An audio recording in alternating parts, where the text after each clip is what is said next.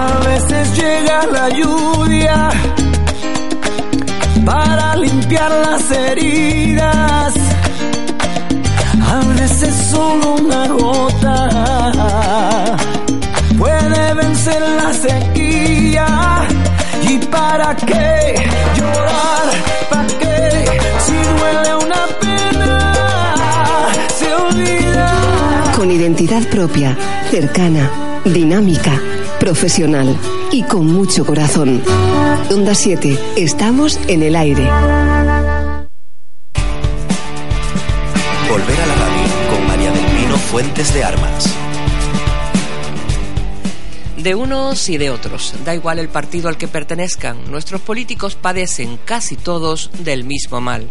España se ha convertido en un patio de vecinos, tal vez siempre lo ha sido, en un corral en el que cada uno cacarea lo que ha hecho y critica lo que no ha ejecutado el otro, en un espacio para exhibir el plumaje e incluso para intentar picotear a los congéneres. En ese juego que siempre altera el cloquear de las gallinas, cuyo oficio hasta ahora conocido es poner huevos e incubarlos. Y luego ser la base para un caldo y acabar sus días en tristes croquetas por aquello de la sal para la tensión, la bechamel que engorda y el frito que camina de la mano del colesterol. El resto de aves que viven en el mismo gallinero andan a la desesperada, buscando un grano de millo que llevarse al pico y si puede ser en negro, sin declarar hacienda y sin pagar el autónomo. Y es que las cosas están más que complicadas. Las instituciones como la corona con un yernísimo al que poco se le podrá agradecer sus servicios de a no ser el ayudar a procrear unos nietos preciosos, con un rey que ha luchado por el país durante años y lo sigue haciendo, y que de pronto es el hazme reír de medio planeta por temas tan mundanos como las amantes, sus caídas, operaciones o la presunta implicación en los tejemanejes del plebeyo yerno. El gobierno con un presidente cuestionado por las medidas restrictivas aplicadas para salir de la crisis económica, con un presunto escándalo de sobres y cuentas en Suiza, con una Valencia que además de naranjas aporta una cuota de tramas y con una Cataluña empecinada en desmembrarse de esta España nuestra. Las calles van llenándose de manifestantes con miles de motivos, desahucios, despidos, nóminas que se resienten, horarios laborales que se amplían, solicitudes de dimisión del gobierno y hoy hasta los músicos se ponen en huelga. A las seis de la tarde, músicos de toda España interpretarán una misma pieza. ¿Por qué motivo? Los recortes presupuestarios en materia cultural. Los medios de comunicación, algunos, que parecen que han perdido la, cre la, credibilidad, que se venden por un plato de lentejas, que se escapan de la ansiada libertad de prensa para volver por antiguas sendas, atándose a las consignas de los partidos o la Casa Real. Y el respeto. ¿Qué es del respeto? Se ha perdido hasta límites insospechados. Todo el mundo habla y poco importa el honor de los defenestrados. Se lapida con la palabra cualquier iniciativa emergente y la sombra de la duda planea sobre cualquier gestión pública o privada. Nada es lo que parece y los cuentos no acaban con el final feliz de comieron perdices. No se sabe qué relatar a los niños antes de dormir. No hay fórmulas para mantener a los jóvenes en la esperanza del estudio, del conocimiento y del esfuerzo, como argumento para su libertad individual y para su posterior inserción en el mundo laboral. Se sacude la historia como si de una alfombra se tratara. Se sacan las armas de cualquier naturaleza, como antaño los bandoleros esgrimían para asustar sus navajas de Albacete. Las leyes y sus posteriores modificaciones son interpretadas por un poder judicial politizado, en función de la naturaleza de los delitos, pero no se habla de aplicar justicia. Es más, hay sentencias que, lejos de ser ejemplarizantes, sirven casi de acicate para delinquir, y hasta existen códigos en el submundo de la marginalidad para no sobrepasar so pena de ser condenados. Alguien habló en el pasado gobierno de brotes verdes, pero parece que la climatología fue adversa. Muestra de ello es el despeinado de Soraya Sáenz. La dialéctica del poder es superficial. En ruedas de prensa no se permiten preguntas, en otras el político no sabe qué responder, no le consta. Y si ellos que están en el epicentro de la verdad de la nación no saben, habrá que acudir a los adivinos para que nos despejen las incógnitas sobre el futuro. La esperanza en el cambio de partido en la dirección del país se diluye en mitad de tanta tormenta de palabras, pero una realidad es cada día más tangible. El pueblo tiene hambre y pide algo sencillo, un empleo. ¿Se habrán enterado a estas alturas los de todos los partidos políticos? Y no respondan tiempo, pues dice el refrán que el que tiene tiempo y por tiempo espera, llegará el tiempo que quiera y no pueda. Esto es Volver a la Radio en Onda 7, la radio de todos y para todos. Y les habla María del Pino Fuentes. En los mandos técnicos, Carlos Armando Puche. Bienvenidos.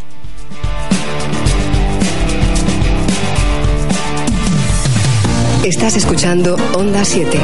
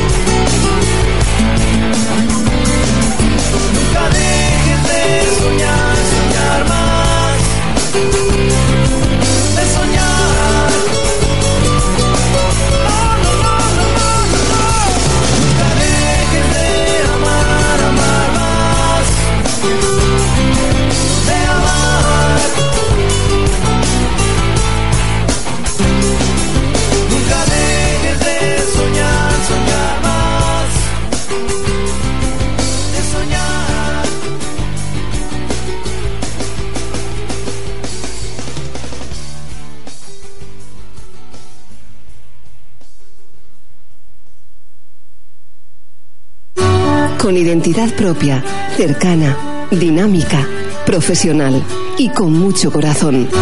Onda 7, estamos en el aire.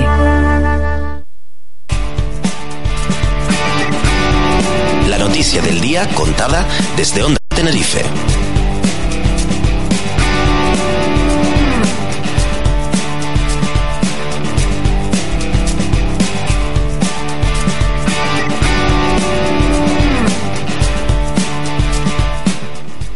Vamos a hablar de la noticia del día, pero largo y tendido. En lugar de presentar a nuestro habitual sección compañeros de viaje o consejos de sabios, vamos a hablar en general de la sociedad. ¿Qué mejor tema del día?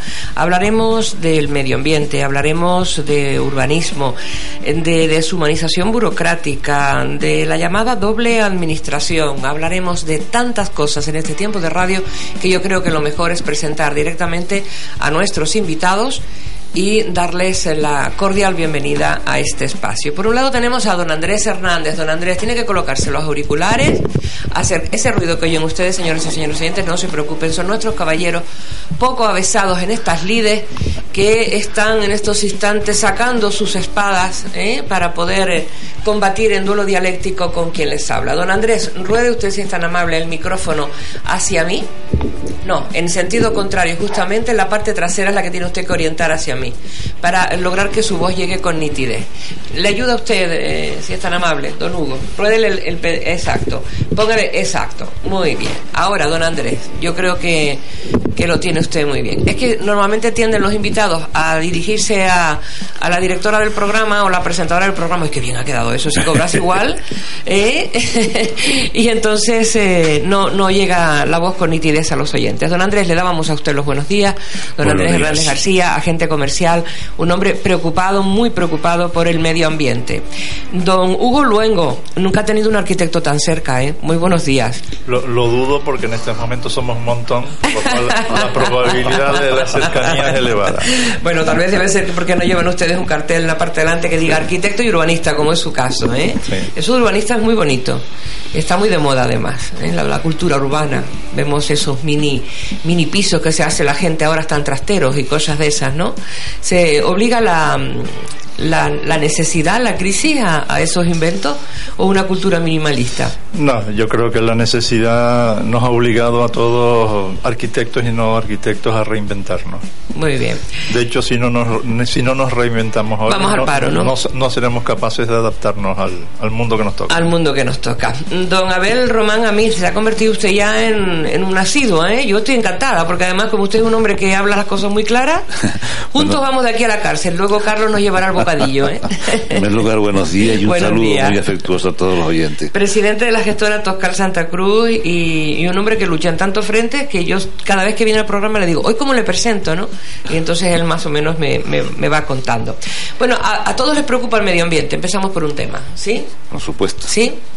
Sí, sí. sin lugar a dudas. Bien, y al arquitecto le preocupa el medio ambiente. Bueno, a, todos en absoluto, yo creo que en este momento es una, una, una gran preocupación pero yo casi me gustaría empezar, digamos, por el cambio de paradigma en relación al medio ambiente que enlaza con algo de lo que decíamos antes. En este medio tradicionalmente habíamos estado defendiendo como referencia la sostenibilidad la sostenibilidad, digamos, del, del, pasaje del medio ambiente.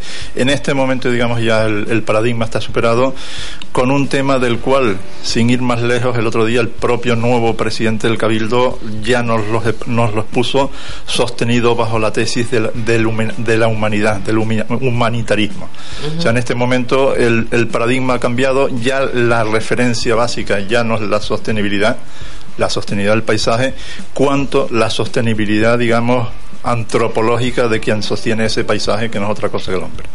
El hombre, al fin y al cabo, es el que está en el antes y en el después. ¿Tendremos después? Sí, siempre hay después. Lo que pasa que el, el, el, el momento actual eh, es de un sufrimiento eh, físico, emocional y mental que tenemos que superarlo porque siempre se habla de la, del, del desarrollo sostenible y aquí de lo que hay que hablar es del desarrollo inteligente ¿Qué quiere decir esto? Que a veces, que eso de estar desarrollándose constantemente no es inteligente. A veces hay que parar el desarrollo, a veces hay que retroceder y a veces hay que adelantar. Es como cuando uno tiene la administración de, la casa de uno. Muchas veces uno puede hacer, gasto, otra cosa no tiene que hacer nada y otra cosa tiene que pedir un préstamo. Pues con el desarrollo, que además a los ciudadanos nos están eh, metiendo en la cabeza que tenemos que consumir, que consumir, que consumir, porque si no, no viven los demás. Oiga, no nos agobien. Es que precisamente por esa especulación es por lo cual estamos así. Hay que, hay que frenar, mm, pensar de una manera natural y, establecer un equilibrio que lo hemos perdido por una avaricia eh, que nos, que nos eh, impone eh, la sociedad que nos tiene agobiado y metido en esta circunstancia lamentable.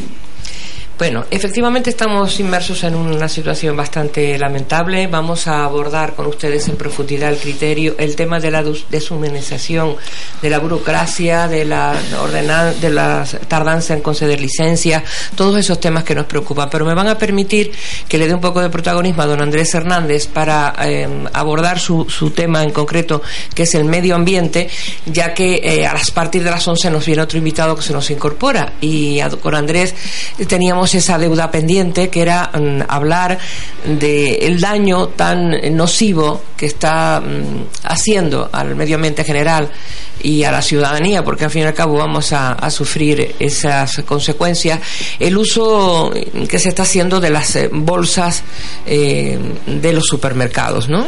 Eh, él en concreto mm, abogado denunciaba hace algunas semanas en, en una pequeña conversación que manteníamos que se está engañando de alguna forma a, la gente cuando se les dice que las bolsas que se dan en los supermercados, se dan, se venden en los supermercados, son bolsas eh, que, son biodegradables y que no van a, perjudicar en absoluto al medio ambiente. Me hablaba incluso del uso de pinturas que, son nocivas. Así que, don Andrés, ¿por dónde empezamos? Bueno, eh, es cierto, el plástico desde luego no, no se va a llegar a eliminar nunca si se puede reducir. Lo que tenemos que hacer es, en vez de ir a por las bolsas eh, que dicen que son de rafia, cosa que queda mucho por, por aclarar, ese tipo de bolsas lo único que tiene es que son reutilizables, pero se da la circunstancia de que la gente las sigue comprando porque se le olvida llevarla de casa. Y esas bolsas que dicen que son reutilizables son altamente contaminantes. No lo digo yo, lo dice un artículo y unos laboratorios estadounidenses las cuales están impresas con tinta acrílica, cosa que está prohibida en la Comunidad Europea hace muchos años. Según estos laboratorios, tiene cientos de bacterias tóxicas y restos de heces de animales. Este tipo de bolsa, aunque nos parezca muy barato, es carísimo. Le sacan demasiado beneficio. Y además este tipo de bolsa eh, al contrario que la bolsa normalita y corriente, de baja densidad, eh, tarda muchísimo más años en deshacerse que una bolsa normal. Nos malinforman al, consumidor, nos malinforman. Y claro, el consumidor creemos que, que, lo estamos haciendo bien. Sí es cierto que también dentro del consumidor hay gente, como el otro día me encontré yo en el supermercado, que me dijo una señora, no me importa, yo no me la voy a comer. Eso no es de, eso no es de recibo. Eso no es una falta de conciencia ciudadana. Efectivamente, hay que tener en cuenta una cosa. El que no lo sepa, se lo digo, aunque mucha gente ya es consciente de ello. En el Pacífico hay una isla de plástico equivalente a la extensión de España y Francia conjunta. Podemos reducir eso, pero también tenemos que ser un poco conscientes con lo que hacemos. Yo conocí en el 2009 una bolsa de yute un producto fabricado, eh, elaborado, vamos, elaborado. Eh, muy eh, cultivado en la India, el mayor cultivado. Este, el yute, como todos sabemos, es la segunda fibra más resistente del mercado. De hecho, las amarras de los barcos están hechas de yute. Da de comer a mucha gente y es totalmente biodegradable. No solo biodegradable, sino también 100% compostable. En algunas laderas de las autopistas aquí en Tenerife he visto en algunos sitios ponen plástico negro para evitar que los pájaros se coman la semilla. Sin embargo, en otros lugares he visto grandes sábanas de yute, que el yute, ¿qué nos hace el yute? Además de que evita que los pájaros se coman la semilla, se composta y le da abono a la, a la propia naturaleza. Por eso yo trato de concienciar, vamos, llevo luchando con ello cuatro años. Ya, porque además ese plástico en concreto del que usted habla, que cubre las superficies de la tierra en cultivo, luego no es reutilizable. No, no, no, no, se va rompiendo, se va rompiendo que- y, y- ni es reutilizable. O sea, lo único que se hace es que a medida que se va rompiendo va volando por los aires y ahí se queda la naturaleza. Sin embargo, el yute no. Y el yute hay que tener en cuenta, más de 20 millones de familias comen la causa del yute en, o gracias al yute en la India. ¿Y quién, ¿Y quién está comiendo eh, a, través de las bolsas que se están ahora mismo? ¿Quién está comiendo? Sí, vendiendo en los supermercados, porque realmente a, a mí me enfada mucho cuando vas a comprar. dice- y te- Yo he contactado con algunas grandes superficies. Hay una que todavía me ha dado esperanza de ello, de que va, de que lo va a utilizar. Pero vamos, eh, la frase que le dice los compradores, los gerentes de compra, es que ellos no se dedican a vender bolsas.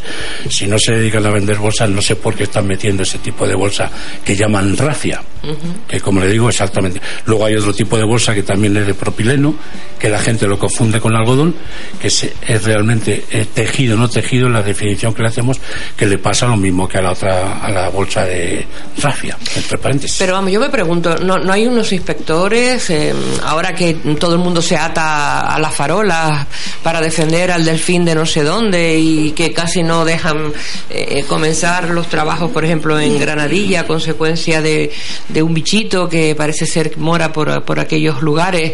En fin, que todo el mundo protesta por todo, que, que, que además muchas veces es con razón, mm, sin embargo se permite, se hace oídos ciegos o ojos ciegos al, al tema de las bolsas de plástico, porque salen por miles diariamente Millones.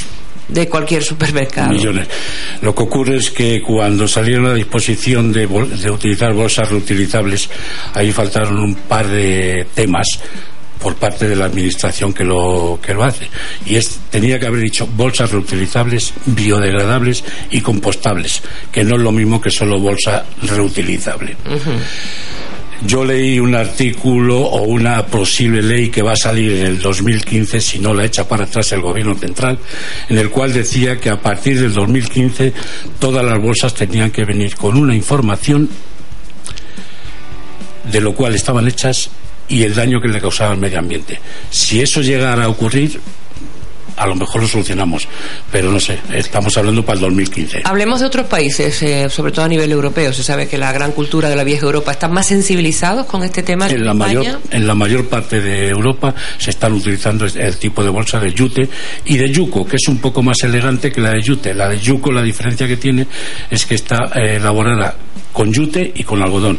Le da una finura mucho. De hecho en Inglaterra por ejemplo se están utilizando para pedir a- vendiéndolas para ayudas sociales. Cáncer de mama cáncer de niño. El otro día me mandaron una que era para la eh, la conservación de los de las aves. Una bolsa muy bonita no pero se utiliza para múltiples casos. Yo he intentado que Es mucho más cara que, eh, que, el, No. que la biodegradable esta que nos están vendiendo. Mm, eh, Perdón, la biodegradable que nos venden y que nosotros nos no, convertimos no, no en es- personas anuncios, no es que, ya lo hemos denunciado. No es que sea mucho más cara, lo que pasa es que realmente eh, para venderla en los supermercados le deja menos beneficio al supermercado. Le deja beneficio, pero no quiero decir el beneficio que le deja la otra bolsa, pero le deja, le deja menos beneficio. Entonces, al dejarle menos beneficio, como estamos en un. Yo creo que somos un poco especuladores en España. Un poco. Vamos. Yo he dicho que somos siempre un país de bandoleros y no quiero, no quiero ser exagerado ni dar muchos puntos de que he, que he llegado a la conclusión, ¿no? Pero sí, eh, estamos buscando la especulación única exclusivamente. A esa bolsa llamada rafia le sacan mucho más beneficio del que se le puede sacar a, a una bolsa de chute, pero muchísimo más. ¿Se siente usted como el último mohicano, ahí luchando en solitario? No, yo me he encontrado a mucha gente que detractora que me dice que lo de la bolsa de yute no va a llegar a, a buen fin. Sin embargo, yo a mis casi 69 años sigo, llevo cuatro años luchando con ello y no he perdido la ilusión por ello. Y sigo luchando por ello y voy a luchar por ello. De hecho, bueno, de hecho yo he hablado con amigos en Ecuador y en República Dominicana que me han dicho que les manden muestras porque van a intentar ellos allí. Pero vamos, yo estoy convencido. vamos, eh, de hecho, con la empresa que yo colaboro en el Reino Unido, llevan más de 50 millones de bolsas vendidas ya. Eh, desde el 2006 hasta la fecha. O sea que una vez más nos dan lecciones de civismo en, en otros países. ¿no? Eso ha ocurrido de toda la vida. O sea, eh, tenemos que ser conscientes de que eh, muchas de las cosas que hacemos en España las hacemos con unos cuantos años de retraso. Por eso yo sé que las bolsas, bien, seguro. Y de eso estoy trabajando. Yo lo que sí quiero es eh, intentar que la gente de alguna manera se revele sobre el hecho de convertirse en mujeres o hombres anuncios. Es decir, yo voy a un determinado supermercado, el que sea del ramo, y solicito una bolsa para poner el pulpo que me han vendido en la pescadería, que se supone que me tendrían que dar gratis porque no voy a ir con el pulpo yo agarrado ahí por la cabeza y con los tentáculos colgando. Me cobran la bolsa y por fuera lleva el logotipo de la empresa. Si usted me la cobra, démela en blanco, en verde, en rojo, en azul, en el color que usted quiera. Pero no me ponga el nombre de la marca, porque entonces yo voy por la calle haciéndole publicidad a ese centro comercial. Ahí me pongo yo, ya usted ve, media gruñona. Debe ser la edad. Es la publicidad gratuita, además de ganarle dinero. Debe ser la edad. Luego hay otra cosa, y perdone la interrupción. Sí. Eh, yo puedo presumir de que este tipo de bolsa que yo estoy tratando de introducir, cualquiera que me pida un certificado de ética, certificado de medio ambiente, certificado de sanidad, cosa que no tienen las bolsas de rafia, se lo puedo dar perfectamente. Mi bolsa o la bolsa que yo estoy intentando introducir se pueden transportar perfectamente alimen- alimentos frescos. Seguiremos hablando de ello, pero ahora sabe quién, a quién tengo yo que darle protagonismo y paso. A esa dama que siempre empuja, debe ser por la edad, que se llama publicidad.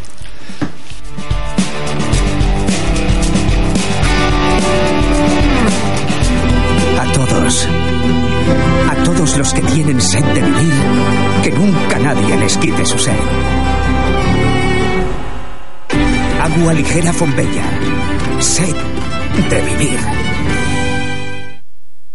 Ya es muchacho, ya es muchacho. Toda la peña para el tranvía. Mi niño, ponte en la cola, que aquí cabemos todos. Joven, le está sonando el móvil de forma perceptible a través del oído, ¿eh? Es que no paran de llamarme las pibitas, las tengo locas.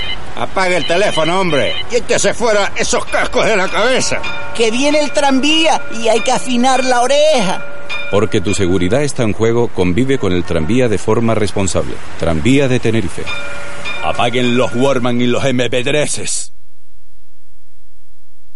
Thank you. Floristería Lara, todo tipo de arreglos florales con la mejor atención en su servicio desde 1975. Confía en Floristería Lara, servicio Interflora, calle San Antonio número 30 y calle Herradores número 46.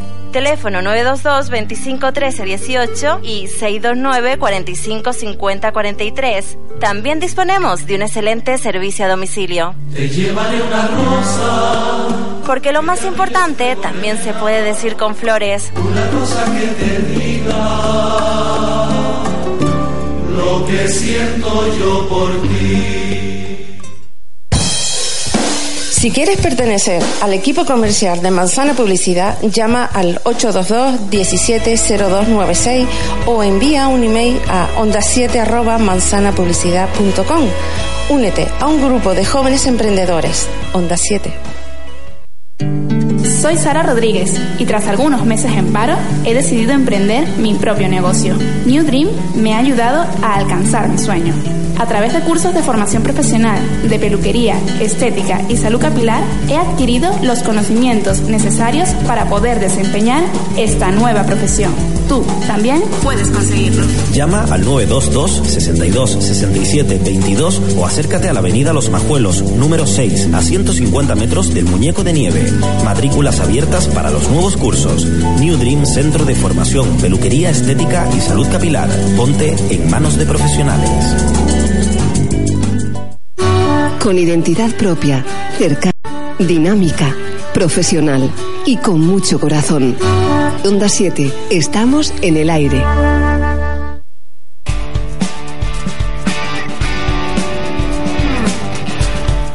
Seguimos en el aire con nuestros invitados. Hoy compartimos micrófono con Andrés Hernández García, Hugo Luengo y Abel Román Amid. Hablábamos de las eh, bolsas que nos expenden en los supermercados, que nos venden como reutilizables, biodegradables y compostables, pero que al final no son nada de esto, sino solamente reutilizables. Es única y exclusivamente. Muy bien.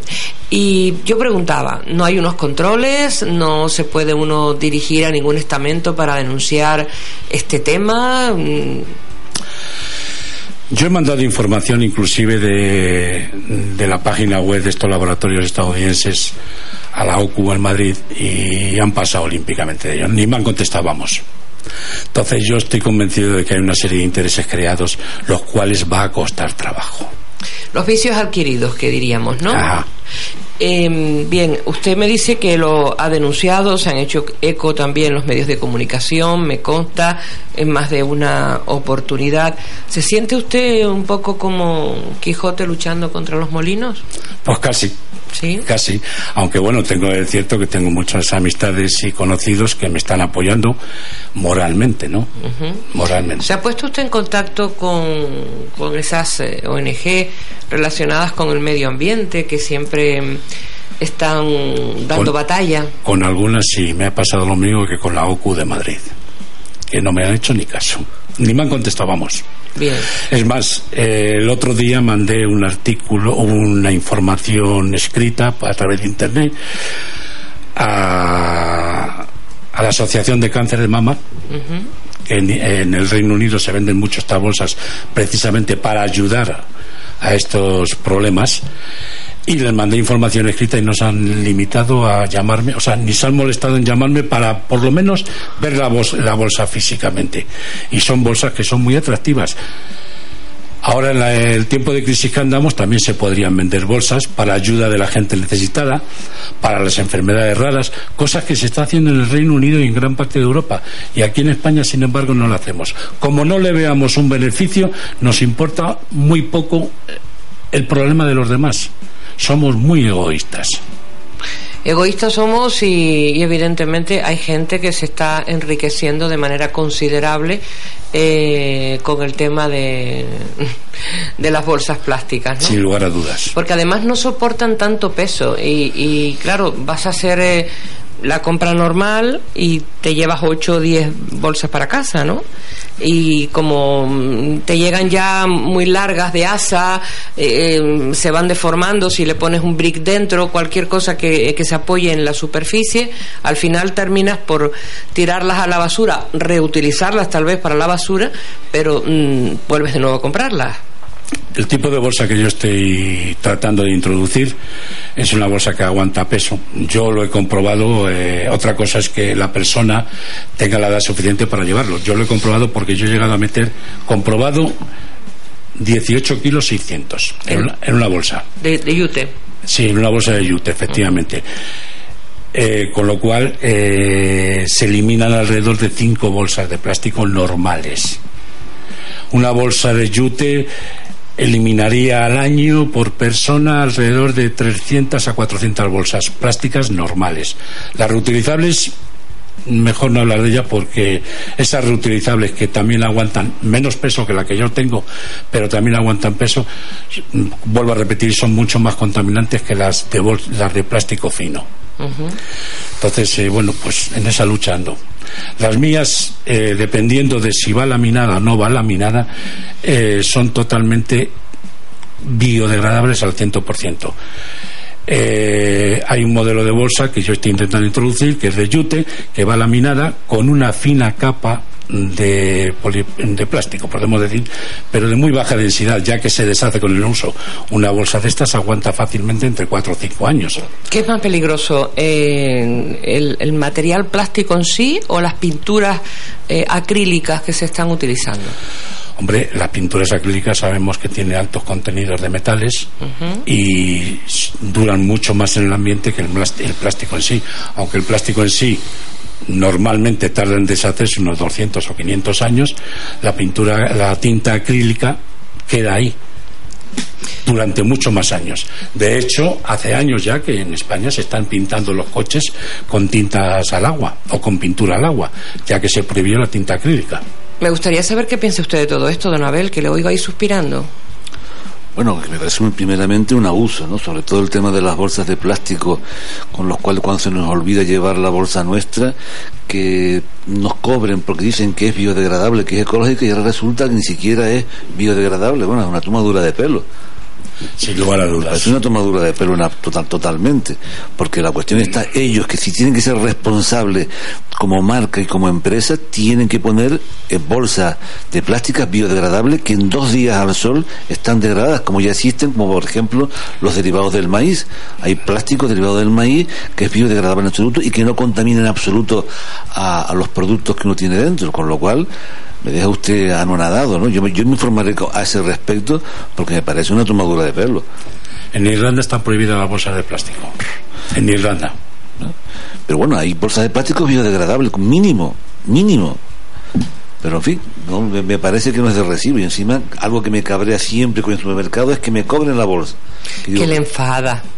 Que le enfada. me enfada. Es que antes, es que antes no, no cobraban la bolsa. Sí, de que se supone que, que ese costo ya está incluido en, en- en el porcentaje de beneficio que tiene eh, el establecimiento. Pienso que lo hagan tal vez por el hecho de que si tienes que pagarla, pues te ves obligado a comprarte un carrito de estos para llevar la compra o te ves obligado a, a, a tú mismo cuidar las que vas adquiriendo. No, no lo sé, realmente no lo sé.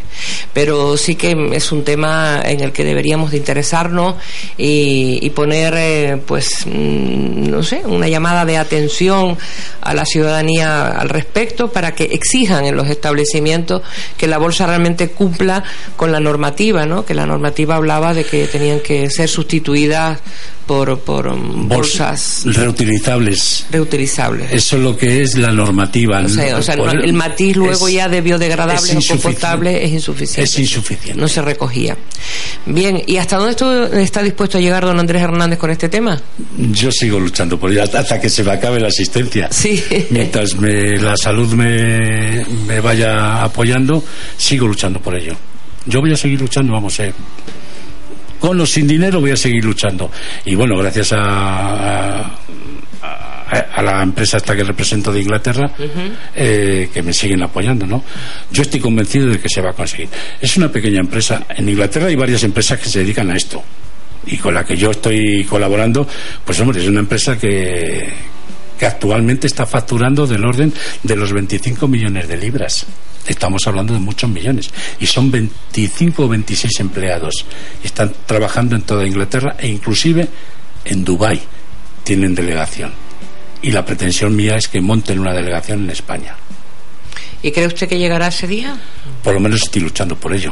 Bueno, pues a ver Hombre, si... yo estoy pendiente de una gran superficie, eh, la cual no voy a mencionar, eh, aquí en España, que es la única que no me ha defraudado todavía. Me sigue dando largas.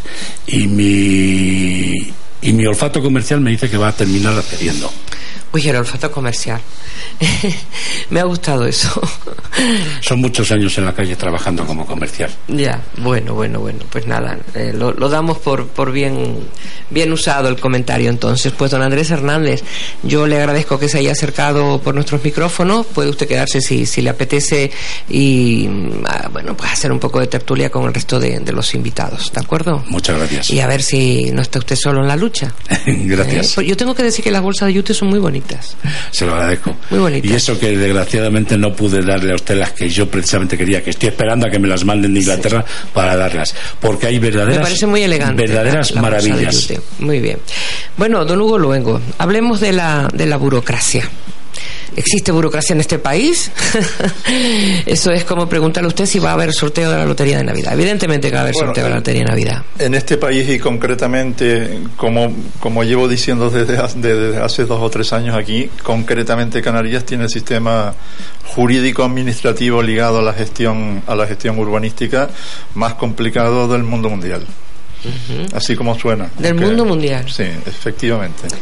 Bueno, eh, el trato con el funcionariado, con la administración en general, hablemos tanto de la administración municipal como de la administración autonómica, también la del cabildo, ¿eh? también la administración insular, porque aquí tenemos tres frentes eh, con los que ponernos de acuerdo para emprender cualquier aventura, ¿no?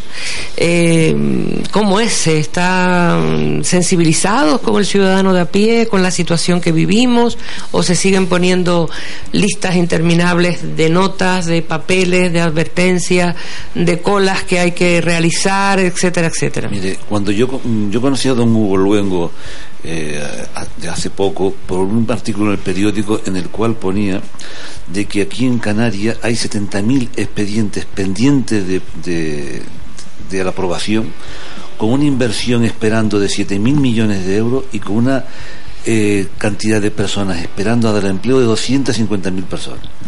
Me gustaría que don Hugo explicase cómo se desarrolla esa complejidad y cómo implica en, la, en las inversiones de empresas eh, que dan riqueza a Canarias y sobre todo aumentan el empleo. Bueno, tenemos que decir que don Hugo Luengo fue hace ya bastante tiempo presidente del Colegio de Arquitectos, eh, que es un hombre con una cierta edad, que aparte de arquitectos urbanistas, y digo lo de la cierta edad porque mm, normalmente los años nos dan una mesura, ¿eh? yo lo digo por mí misma, nos dan un sentido de la mesura, de la prudencia, y que en ningún momento sus palabras van a estar guiadas por el alarmismo, sino simplemente que se va a hacer eco de la realidad que bien conoce y bien maneja, ¿no?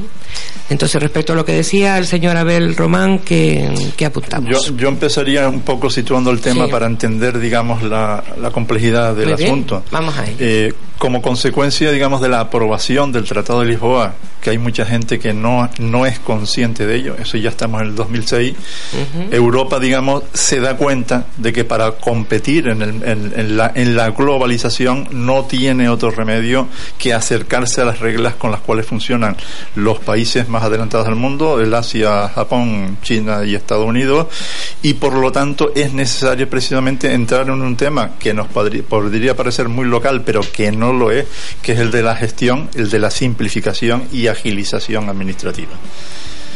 Como decía antes y lo decía con, con, un cierto tono irónico, el, el, tema de la agilización administrativa aquí no se ha asumido y el cambio radical supone básicamente entender que el, que, el, que, el, que el tema administrativo es un derecho que tiene personalmente cada empresario o cada gestor individual, como así lo reconoce el Tratado de Lisboa, y que realmente la administración lo que tiene que, que hacer es, es, jugar un papel complementario, de asegurar básicamente, digamos, de pitar las faltas, dicho en términos futbolísticos, futbolísticos y nada más. Y no ser como, como, es, como es en España y como es en Canarias, el, el, o pretender ser el artífice de casi todo.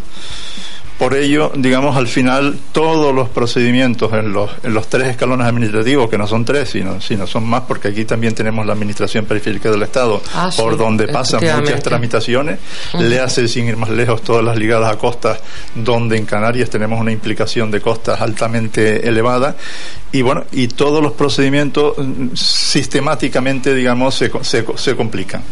Yo llevo desde hace casi ya tres años trabajando en un documento llamado simplificación y agilización administrativa que hemos hecho con varias entidades, eh, con la Cámara de Comercio, donde también estoy llevando este tema. Y bueno, los esfuerzos que hemos hecho de cara a acercar a la Administración a este problema, hoy por hoy han sido en balde. La Administración se niega, digamos, en el fondo se niega a reconocer, se niega a aplicar y, y, está legislando en contra del Tratado de Lisboa y de la política de liberalización de servicios. Luego, si quieres, en, el desarrollo de la charla podremos Muy ir bien. matizando. Efectivamente, 70.000 expedientes pendientes de aprobación, ¿hablaba usted? Sí, aproximadamente. está confirmado? Dentro, dentro del trabajo este de agilización administrativa, precisamente porque queríamos contrastar la amplitud del, del, fenómeno. Analizamos, digamos, a nivel de Canarias el tema, porque esto está hecho a nivel regional, y, digamos, proyectando el análisis que hicimos como en, en 30 municipios, por extensión nos daban cifras de ese orden que nos quedamos realmente asombrados y asustados porque al final, digamos, curiosamente el gran, el gran obstáculo para poderse desarrollar en Canarias ahora está siendo la propia administración pública.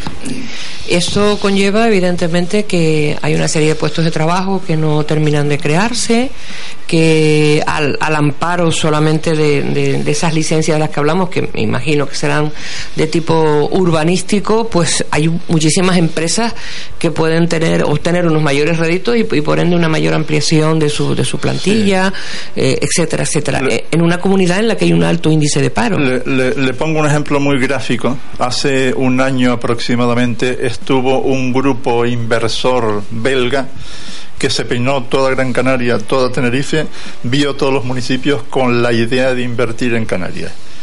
Yo, y, después de dar todas esas vueltas que estuvo dos meses aquí, un tío altamente formado, acabó yéndose a Málaga a invertir.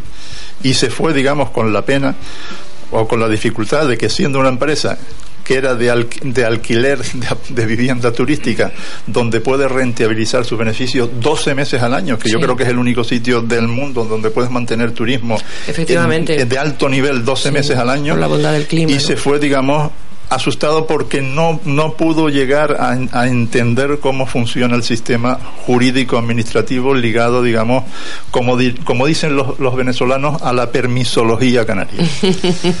curioso, curioso nombre. Bueno, ¿dónde está el nudo gordiano? Porque esto es como una especie de novela. O sea, ¿qué es lo que demora? No, no lo, lo que demora el tema desde mi punto de vista es que aquí la, los, que, los responsables de la gestión administrativa de Canarias ni siquiera son conscientes de la gravedad del hecho. De hecho, se sigue todavía ante Valdo Power legislando en contra de la liberalización de servicios toda la legislación última que está saliendo está saliendo en contra de la liberalización de servicios. Por lo cual, cuando me dicen que el gobierno canario está haciendo esfuerzos para acercarse a la realidad, mucho me temo que es como, como los acrílicos de la bolsa de plástico. Efectivamente.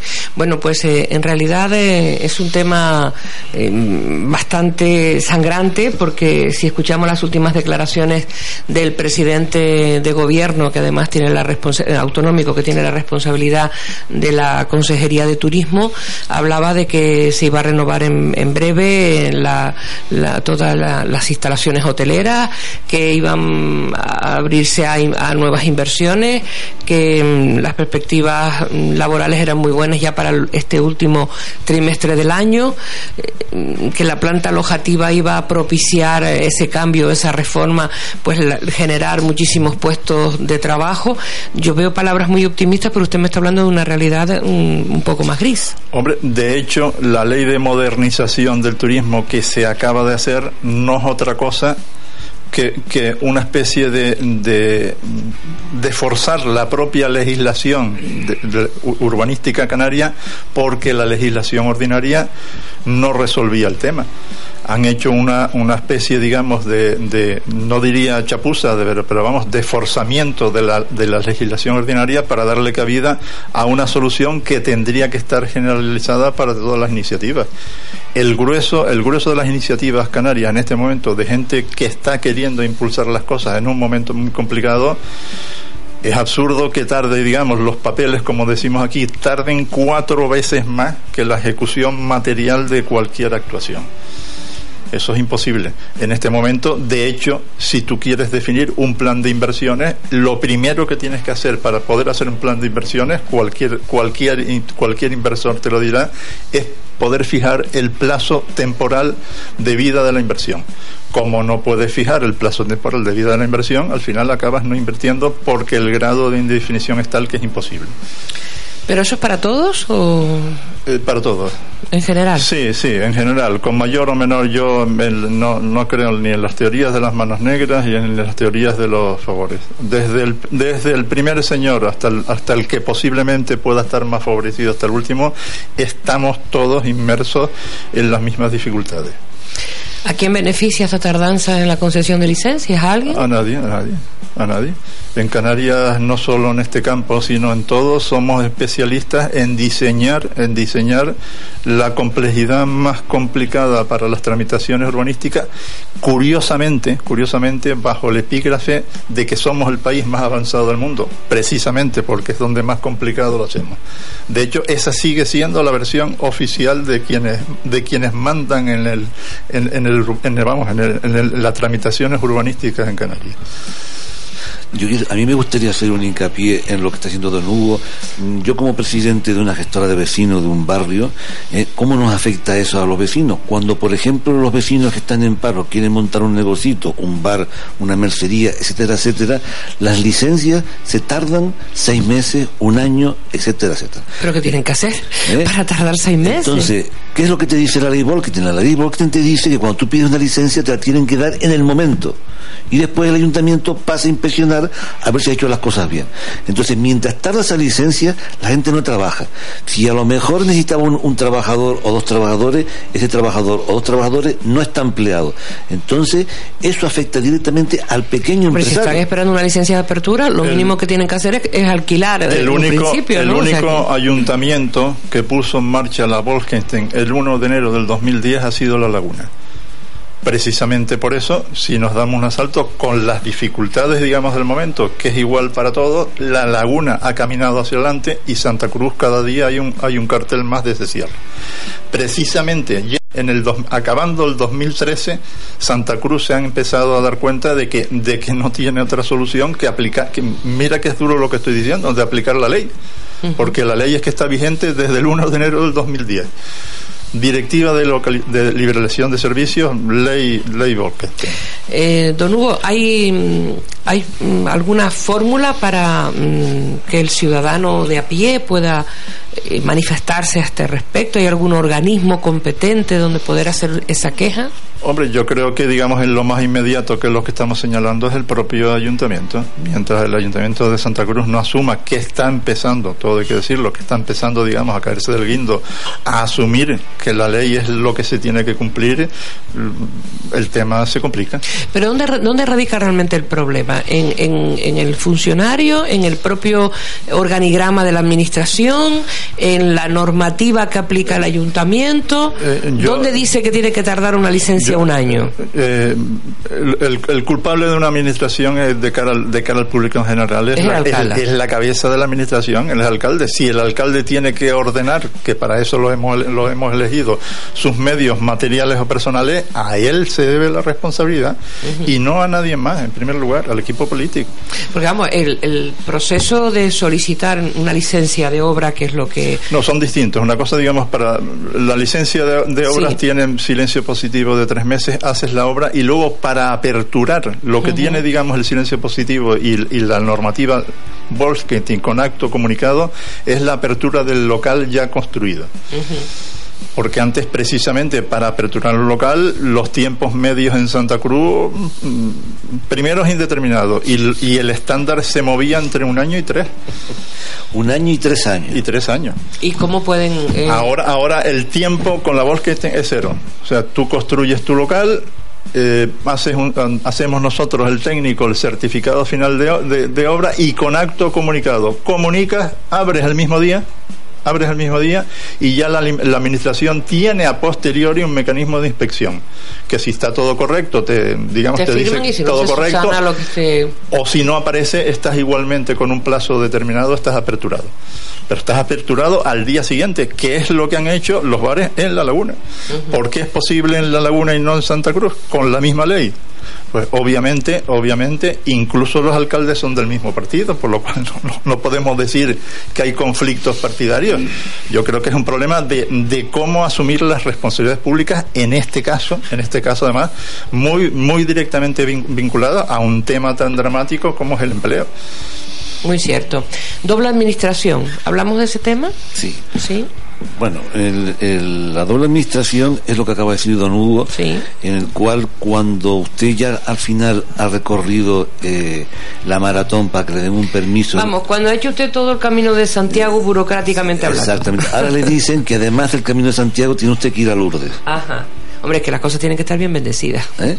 O sea que después del ayuntamiento, después tiene que coger y venir el cabildo otro recorrido más, y ya no le digo cuando tiene que hacer a- por una tercera vez el recorrido del gobierno autónomo. ¿Esto qué significa? Esto significa una deshumanización de la burocracia. Totalmente. Y ahí entramos en un tema muy fundamental. Eh, eh, mm, el Estado, el, el gobierno, eh, no tiene derecho a tratar así a los ciudadanos, de una manera tan deshumanizada. En vez de facilitarnos las cosas, nos las complican y provocan unos efectos, eh, y sobre todo, el más grave de todo es el paro. Es decir, nosotros hablamos desde, eh, Don Hugo habla del punto de vista urbanístico, pero yo hablo desde el punto de vista de la licencia eh, normales y corriente. Y, y, por qué tengo yo que coger y esperar un año para yo poder abrir un bar y tener un trabajo y buscar un empleo a, un, a un camarero? Y generar economía. generar economía. Y esto no es culpa de Madrid. Esto es culpa del ayuntamiento, es culpa del cabildo, es culpa del gobierno autónomo. ¿eh? Eso es fundamental. Tenemos que simplificar, cuando yo pido un permiso, una administración y la más cercana. Y el, y el, y el permiso de inmediato, como marca la ley europea, como marca la ley que tiene España de, de obligado cumplimiento. Y además, una cosa muy importante, es una manera de, promocionar el empleo para el ayuntamiento sin gastar un euro iba a decir un duro, pero sin gastar Hombre, un euro. Es que usted y yo somos ya de la vieja época, entonces podemos decirlo del duro. Y, y encima viene una segunda parte añadida, que es el trato humano que, nos, que recibimos de los funcionarios y del ayuntamiento. Y le explico, cuando eh, tenemos que buscar hacer un papeleo, por ejemplo, vamos a poner el tema de Lima, de, que es la parte más grave y más sangrante actualmente en la sociedad santa crucera. Cuando una persona que no tiene para comer, porque, porque lleva ya dos años o tres años En el paro, en sí. el paro, que ya se le han agotado todas las eh, prestaciones, tiene que pedir una ayuda a Lima, se tiene que levantar a las 5 de la mañana para empezar a hacer cola a las 6 de la mañana ¿eh? y cuando llega, si, si no ha llegado más del puesto número 12, lo reciben ese día. Pero como llegue el 13, San se acabó, no lo recibe. Primeramente, el- la, la técnica de hacer esperar, esperar, esperar, esperar, y repito eso 20 veces, Sí, porque tiende al cansancio del, del es- administrado, ¿no? es una fórmula para desanimar física, psíquica y emocionalmente a la persona. Cuando llega usted a la ventanilla del funcionario, está usted eh, agotado, sin fuerzas para reaccionar. Y después se enfrenta usted a un funcionario. Un funcionario, pues claro, está la segunda, es, la se- es la segunda, el segundo frente. Déjeme esa, esa segunda parte para cuando vengamos de la publicidad, porque ahí podemos echarnos una risa todos, ¿eh? Los tres juntitos. Venga.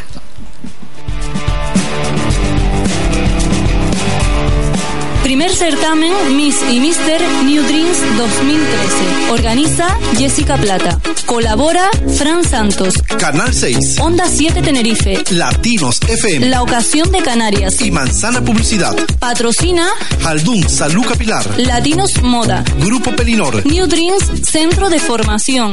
Peluquería Sansa. Gran Hotel Costa Deje. Y cadena GF Hoteles. Primer certamen Miss y Mister New Dreams 2013. Queremos trabajar para ti. Tenemos campañas publicitarias adaptadas a tus necesidades. Llámanos al 822-170296 y te visitaremos sin compromiso alguno o envíanos un email a onda7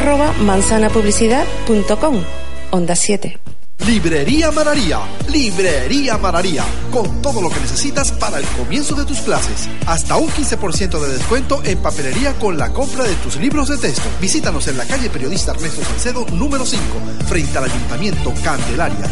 Teléfonos 922 5026 65. Te esperamos en Librería Mararía. ¿Necesitas dinero? Compra y venta de oro El Molino del Cash. Superamos cualquier oferta, compramos de forma directa. Oro en cualquier estado y toda la información con confianza y discreción. Compra y venta de oro El Molino del Cash. Te esperamos en la calle La Rosa número 13 y en la avenida Islas Canarias número 105, Antigua General Mora, Club del Señor. O llámanos al 922-099-822 o 922-882-420. Compra y venta de oro El Molino del Cash. Ay, mijo, es que desde que llegó el tranvía estoy hecha una novelera. Todo el día de belingo en la calle. Ahora con lo fácil que es ir de un sitio a otro, uno no para la pata. Muchacho, no te me despistes. ¿Cuántas veces tengo que decirte que mires para los dos lados antes de cruzar? Sí, que viene uno de arriba y que viene otro de abajo. Pues si te lo sabes, ¿para qué me buscas la lengua? Porque tu seguridad está en juego, convive con el tranvía de forma responsable. Tranvía de Tenerife. Y que no te coja desprevenido. Estás escuchando Onda 7.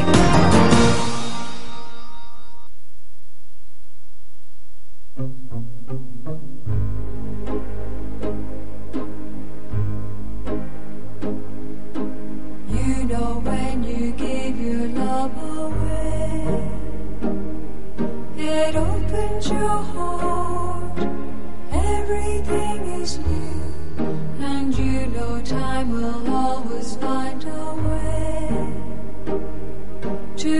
your heart believe it's true.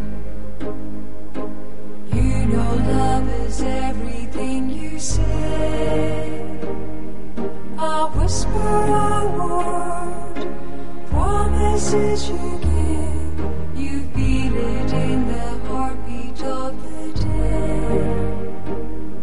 You know this is the way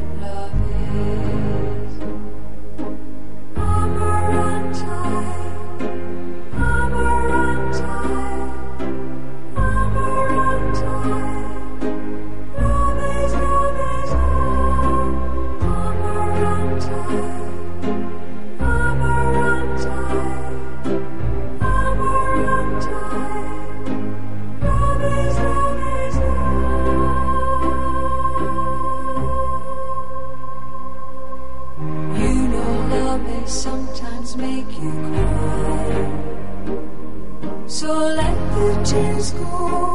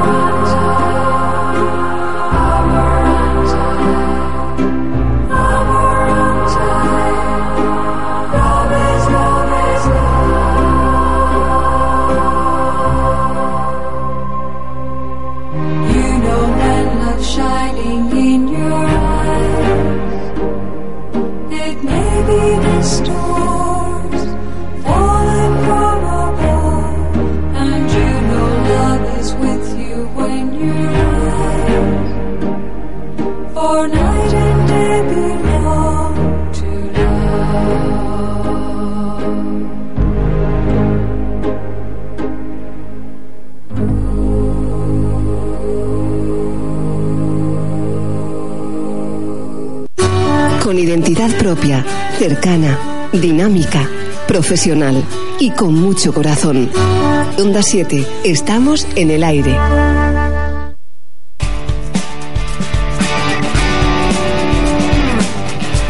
El compromiso con la cultura en volver a la radio. Y juntos en este, en este estudio tenemos ya pues cuatro invitados en esta mañana. Damos la bienvenida al profesor Gerardo Pérez Sánchez. Muy buenos días y bienvenido. Buenos días, un placer estar aquí. Especialista en Derecho Constitucional, me decía, ¿no? O docente en Derecho sí, doy Constitucional. clase de Derecho Constitucional en el grado de Derecho ya durante varios años y en la antigua licenciatura también. Bien, aparte ejerce usted como letrado, me imagino, ¿no? Sí, tengo despacho propio y en los inicios de mi carrera fui eh, juez sustituto en, el- en Santa Cruz de Tenerife.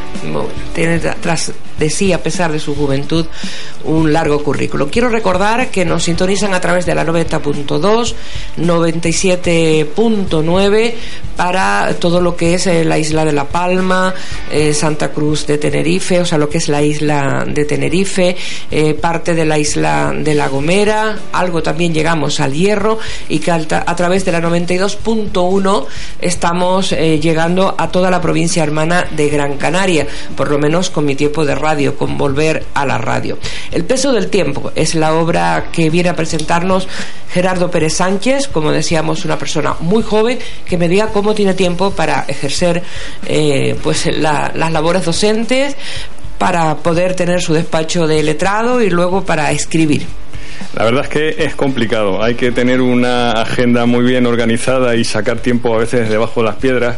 Yo mm, he de confesar que muchas de las páginas de esa novela yo las he escrito en los aeropuertos eh, cuando viajo, que hay muchas horas perdidas, pues las aprovecho. Ahora, gracias a la tecnología, puedes tener eh, ordenadores portátiles, iPads, de tal manera que puedes escribir en los sitios más insospechados y la verdad si te organizas y aprovechas el tiempo, al final sí es cierto que, que puedes sacarle mucho rendimiento al tiempo. ¿Realmente pesa el tiempo? Tiempo, me pesa cuando, cuando pasa, cuando pasa el tiempo y uno no se siente realizado y uno siente que se le va la vida y que todavía no ha hecho todo lo que tenía pensado hacer o lo que se cree uno destinado a hacer. Entonces pasa. No me haga usted sentir culpable. ¿eh? No, no, no, no, para nada. que yo dije una vez que ya había plantado libros, eh, ya había plantado árboles, ya había tenido dos hijas, ya había escrito libros y ya podía hacer de mi tiempo lo que quisiera. Y ahora me dice usted No, que no, no, eso es una cuestión muy personal. que siempre hay que intentar aprovecharlo porque si no se arrepiente uno de su paso y de aquello que pudo hacer y no hizo.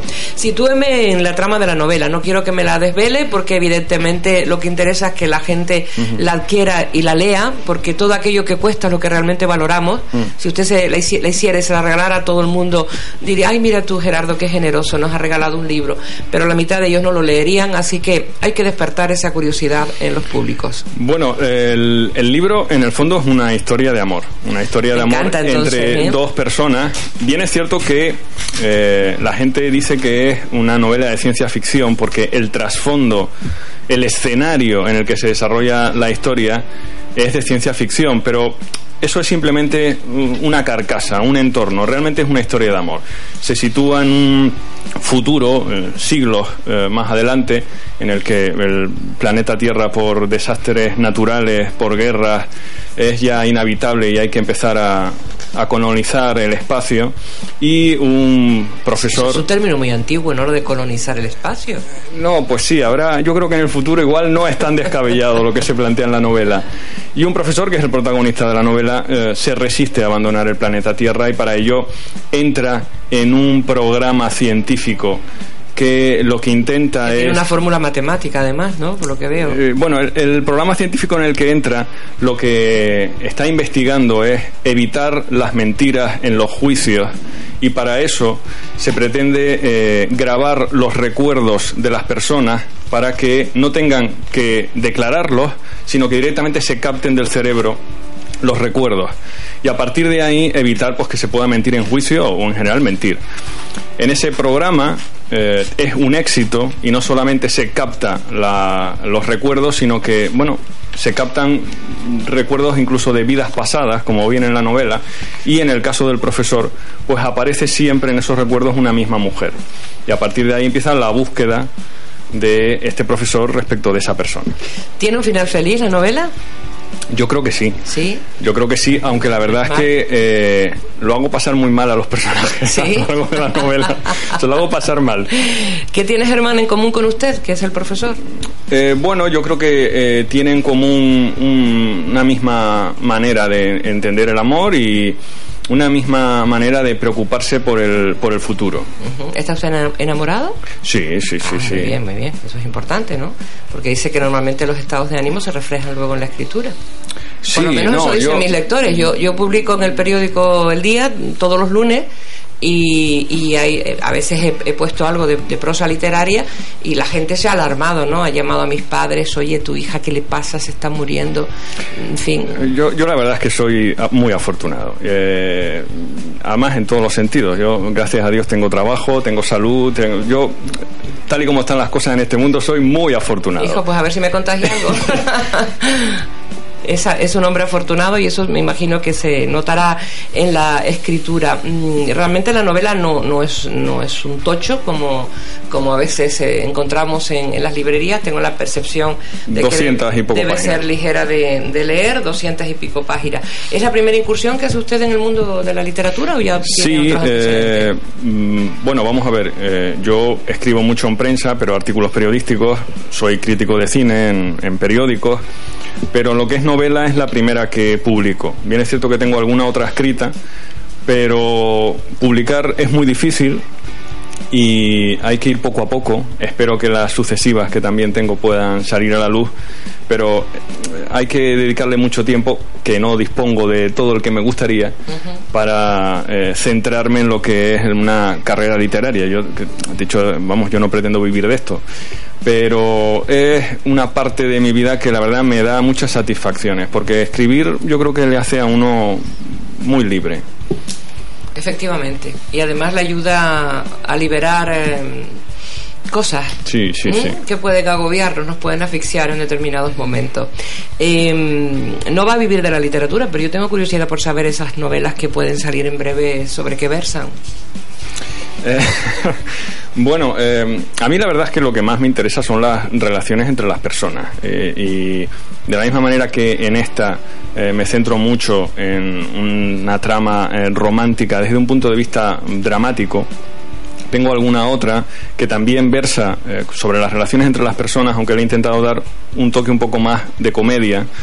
Eh, en concreto, la siguiente que espero que pueda salir a la luz se titula El amor y otras vías de escape y va sobre la relación de varias personas que están todas en el Tribunal Penal Internacional de la Haya en un procedimiento judicial contra un ex general de la, mm, serbio por la guerra de la ex Yugoslavia y cómo se relacionan entre sí eh, abogados de la fiscalía y de la defensa de una forma ya casi sentimental y los avatares que suponen todas esas relaciones.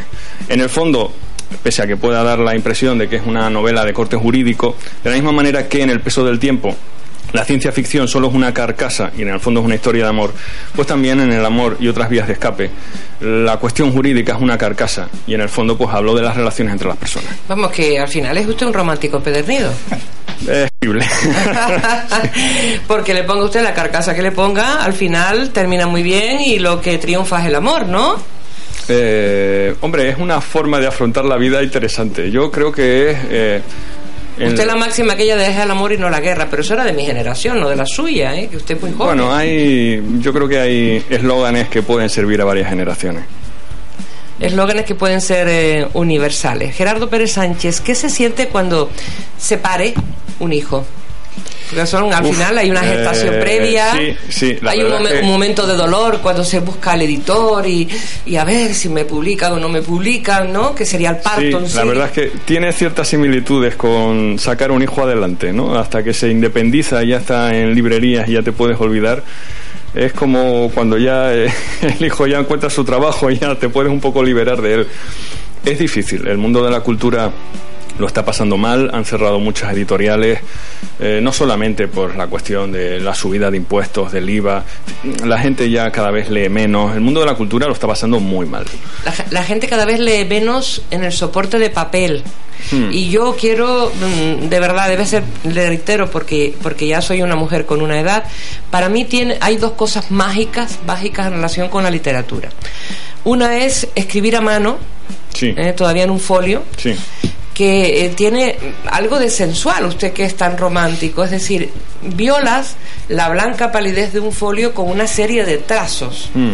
donde vas dejando tu personalidad y tus emociones, porque eh, en función de cómo apures el trazo, Sí. apures el renglón, la intensidad con la que escribas, ahí vas dejando tus emociones. Eso se solía hacer mucho con las cartas, pero es que las cartas tampoco se Esta escriben parte ya. romántica de verdad que no debía de perderla la gente porque los jóvenes hoy no saben ni escribir. En nuestra época nos hacían hacer los cuadernos de caligrafía y teníamos que tener una letra legible, la cual perdíamos cuando llegábamos a la universidad, porque los profesores chaca, chaca, chaca, chaca, te hablaban todos tan rápido de sus múltiples conocimientos y al final mm, Sí, tenías que empezar cierto. a utilizar eh, trazos concretos para el por, para el qué, para el cuándo, en fin, para una serie de, de palabras que sirvieran de nexo de unión.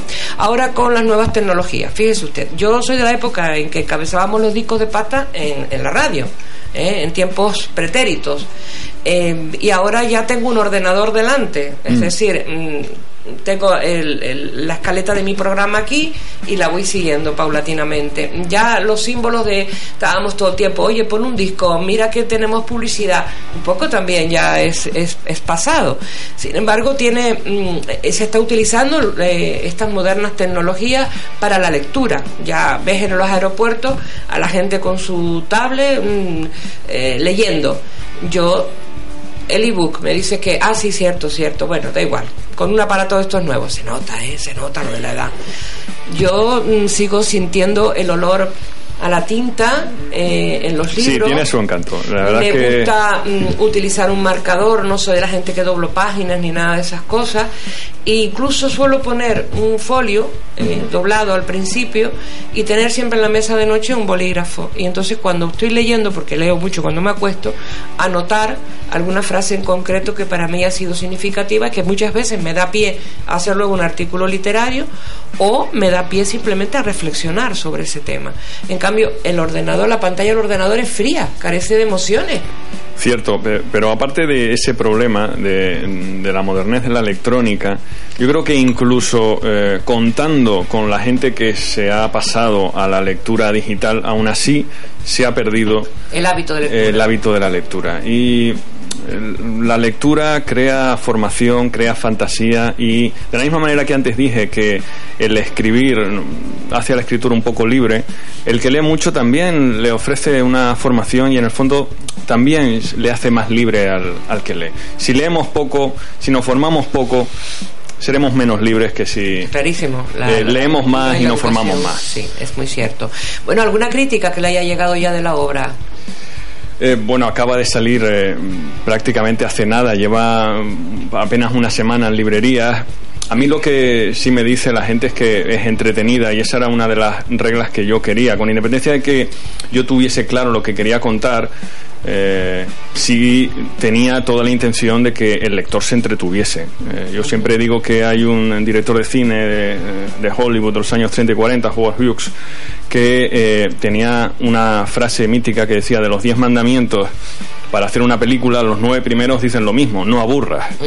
Y mm, en ese sentido sí creo que, por lo que me han dicho, eh, puede ser una lectura amena y entretenida. Y ya con eso me doy por contento.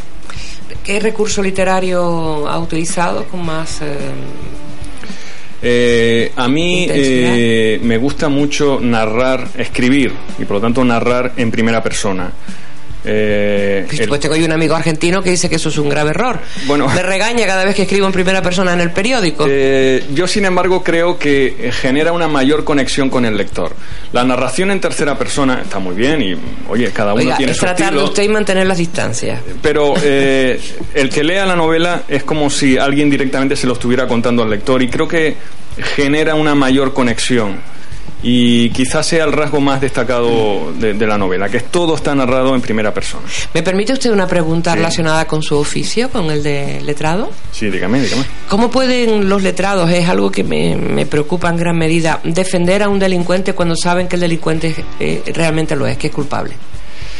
Eh, buena pregunta. De todas maneras, el abogado defensor penal. Hombre, lo digo porque como aquí usted cuenta lo de mm, saber si miente o no miente, juicio, en fin, sí, tal, sí. pues por eso le El- decía. El, abogado defensor penal no se eh, limita siempre a pedir la absolución de, eh, de su defendido. Yo conozco muchos abogados defensores en los que al final pues la evidencia implica que tienes que también solicitar la condena, aunque a lo mejor un número de años menor o a lo mejor una calificación penal, el fiscal dice que es un asesinato, tú dices que es un homicidio, pero no todos los abogados defensores se limitan a defender con la técnica del libre absolución.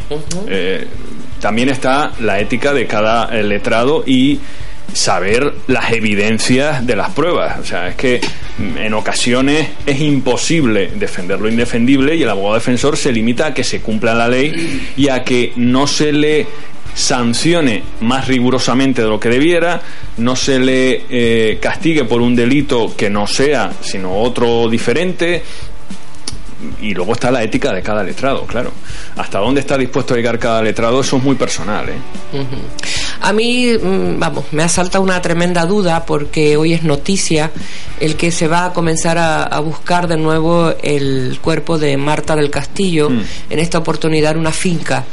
Eh, creo que mm, uno de los eh, posibles autores de, de ese crimen eh, ha cambiado su versión seis veces y el juez ya no se la cree. Parte de los inculpados están en la calle, y esa persona sigue en la cárcel disfrutando de televisión, de todas las comodidades en una celda, eh, de sus tres comidas diarias, está contabilizándose este tiempo para que cuando salga a la, a la calle pueda cobrar un paro, una, una indemnización. sí.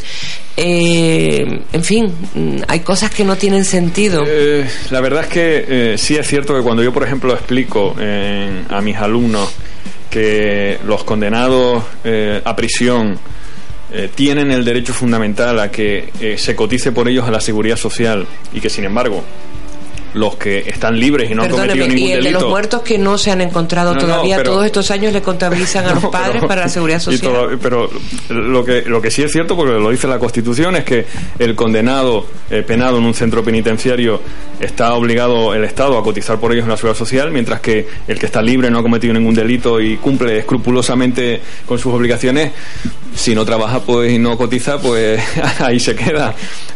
Es curioso, ¿eh? Hay- en ocasiones las leyes son contradictorias, son ilógicas y de lo que se trata es de reformarlas e ir progresando. Eh, no hay nada peor que eh, una sociedad cuyas normas no evolucionan y no aprenden de los errores. Eh, las leyes no pueden estar vigentes siempre igual a lo largo de los siglos y a lo largo de las décadas.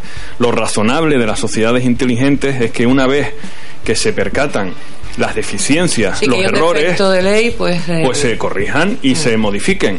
En esa- en ese sentido, eh, España entera, en más de una ocasión, ha proclamado la necesidad de revisar la Constitución. Sí, bueno, eh, yo creo que es un sentir bastante generalizado de cualquier persona que mm, se eh, decida estudiar un poco eh, la Constitución y cuáles son la situación de la situación de España actualmente. Sin embargo, mm, es un nuevo ejemplo de cómo la realidad social, científica, pues estamos hablando de catedráticos, de profesores que más o menos todos opinamos en la misma línea, y luego está la realidad de los partidos políticos que piensan en ya tácticas electorales o en eh, otro tipo de Mire usted, componentes perdone, y mi, no mi padre que es mayor dirían pajaritos preñados. Sí, eh, mm, eh, Winston Churchill. Y es lagunero también, ¿eh? Churchill tenía una frase bastante significativa que también se lo suelo decir a mis alumnos, que decía que el político se convierte en estadista cuando en vez de pensar en las próximas elecciones, empieza a pensar en las próximas generaciones. Y yo creo que aquí los políticos se limitan a pensar en las próximas elecciones. Totalmente, no tenemos Entonces, hombres de Estado, claro, eso lo eh, corroboro. Eso es un problema. Eso es un problema. No, Uno de tenemos, tantos. no tenemos hombres de Estado. Hay que, hay que leer, Hay que leer. hay que conocer las biografías de, de otros que nos han precedido en el camino y nos queda muchísimo que aprender. Tengamos la edad que tengamos, estamos aprendiendo continuamente. Pues eh, Gerardo, yo le deseo todo tipo de fortunas con el peso del tiempo. Evidentemente no puedo darle una, una opinión de la obra porque aún no la conozco, pero sí que le agradezco que se haya acercado por nuestros estudios Pues, a eh, contarnos yo sobre ella. Y le emplazo, sí, le sí, sí. emplazo, por puesto que es lagunero está cerquita, a que venga otro día con un poco más de calma. Sé que su agenda está apretadísima. Bueno, su agenda está apretada. Crean ustedes que para, para contestarme a esta invitación que utilicé el Facebook como forma de localizarle, eh, me fue mm, contestando por entregas, como si fueran los capítulos de una novela. O sea, hoy me dijo, podría ir a su programa. Mañana me contestó, um, em, añadió, em, tengo complicado lunes y, y martes y miércoles, por ejemplo. Entonces yo le decía, bien, podría ser el lunes, no, el lunes sí, pero tiene que ser a una determinada hora. Pero claro, para todo esto fue transcurriendo día tras día, ¿no? Y, y bueno, siempre es, eh, es agradable utilizar las nuevas tecnologías si el resultado final es contar con una persona con unos ojos tan hermosos como los de Gerardo Pérez, con esa vivacidad, esas ganas de, de vivir la vida, de beberla, porque además se le ve en, su forma, bueno, hay otra cosa que, que conocemos los que trabajamos en protocolo y en comunicación, que es el lenguaje no verbal, ¿no? Y Usted se le ve una persona muy, muy transparente, muy, muy abierta, y seguro que su la lectura de esta novela me permitirá, pues, acercarme un poquito más también al perfil humano, porque tiene que tener claro que siempre parte del autor se desnuda con la obra. ¿eh? Sin duda, sin duda, ¿Eh? eso, sí, sí. Y ya de entrada le califico de romántico porque ya me habla usted que hay una historia de amor aquí, que en la otra hay otra historia de amor, en fin, seguiremos, seguiremos conversando. Para mí será un placer volver a, volver a venir y, y- y sí es cierto que me parece muy importante que los que lean la novela eh, de- tengan la oportunidad de dar su opinión y por eso eh, hay una página web, yo- bueno, tengo una página web que es gerardopérez.es, en gerardopérez.es hay un enlace con, la eh, el peso del tiempo.com y ahí el que lea puede dejar sus opiniones libremente para que manifiesten lo que consideren sobre la novela.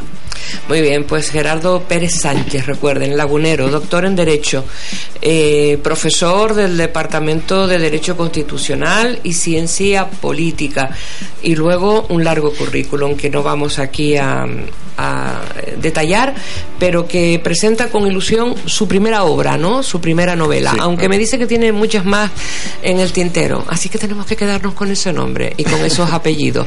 Gerardo Pérez Sánchez, Mm, ¿le ha comentado usted a sus alumnos que, que ya tienen la obra en el mercado? Bueno, eh, a través del Facebook y del Twitter eh, yo lo he publicado y sí es cierto que hay algunos alumnos que eh, me siguen y yo les sigo a ellos y ha tenido cierta difusión, pero vamos, tampoco es que lo haya difundido en el aula porque no es el lugar adecuado. Pero sí, no, no, no, no, no, no, decía- no, me, no me refería a eso, pero usted sabe, vamos, por lo menos de mi época de universidad, siempre había un entente con algunos Sí, no, profesores no, en hay, particular. hay alumnos que lo saben porque tenemos contacto y, y bueno, pues también espero que la lean si le- y que les guste. Y está usted dispuesto también a admitir las críticas, ¿no? Por supuesto. Son por siempre bienvenidas. Por eso digo que en, en gerardopérez.es y en el pesotiempo.com pueden dejar las opiniones que quieran. Muy bien, pues lo haremos, lo haremos encantado. Presentó usted la novela este fin de semana pasado. El- la presento este viernes Ah, 27 perdón, este de viernes. septiembre en, en la sede de la MAC que está en la calle Robaina 2, esquina con, con el castillo, a las 7 de la tarde. Bueno, pues intentaremos estar y acompañarle. Eh, yo decía el pasado fin de semana porque teníamos la presentación de una obra De Víctor Álamo de Víctor de sí. la Rosa, que vendrá a nuestro programa pasado mañana a ser el compañero del día, Isla Nada. Eh, Víctor y yo además somos amigos de hace muchísimos Sí, yo años. también lo conozco y también me precio de ser amigo Eh, suyo. sí, muy buen chico. Nos conocimos en los medios de comunicación. Y también presentó este fin de semana Enrique Reyes. Eh, su novela que también vino a presentarla por aquí, por, por estos estudios. Intentamos darle siempre cabida a la cultura. Gerardo, un auténtico placer, muchísima suerte. Gracias. Vamos con la publicidad, ahí con esta señora. Ya es muy yayo, ya es muy yayo. Toda la peña para el tranvía. Mi niño, ponte en la cola, que aquí cabemos todos. Joven, le está sonando el móvil de forma perceptible a través del oído, ¿eh? Es que no paran de llamarme las pibitas, las tengo locas. Apaga el teléfono, hombre. Y échese fuera esos cascos de la cabeza. Que viene el tranvía y hay que afinar la oreja. Porque tu seguridad está en juego, convive con el tranvía de forma responsable. Tranvía de Tenerife. Apaguen los Warman y los MP3s. Floristería Lara, todo tipo de arreglos florales con la mejor atención en su servicio desde 1975. Confía en Floristería Lara, servicio Interflora, calle San Antonio número 30 y calle Herradores número 46. Teléfono 922 25 13 18 y 629 45 50 43. También disponemos de un excelente servicio a domicilio. Te rosa, Porque lo más importante también se puede decir con flores. una rosa que te diga lo que siento yo por ti. Si quieres pertenecer al equipo comercial de Manzana Publicidad, llama al 822-170296 o envía un email a onda7 Únete a un grupo de jóvenes emprendedores. Onda 7. Soy Sara Rodríguez y tras algunos meses en paro he decidido emprender mi propio negocio. New Dream me ha ayudado a alcanzar mi sueño. A través de cursos de formación profesional, de peluquería, estética y salud capilar, he adquirido los conocimientos necesarios para poder desempeñar esta nueva profesión. Tú también puedes conseguirlo. Llama al 922 62 67 22 o acércate a la avenida Los Majuelos, número 6, a 150 metros del Muñeco de Nieve abiertas para los nuevos cursos. New Dream Centro de Formación, Peluquería Estética y Salud Capilar. Ponte en manos de profesionales. Estás escuchando Onda 7.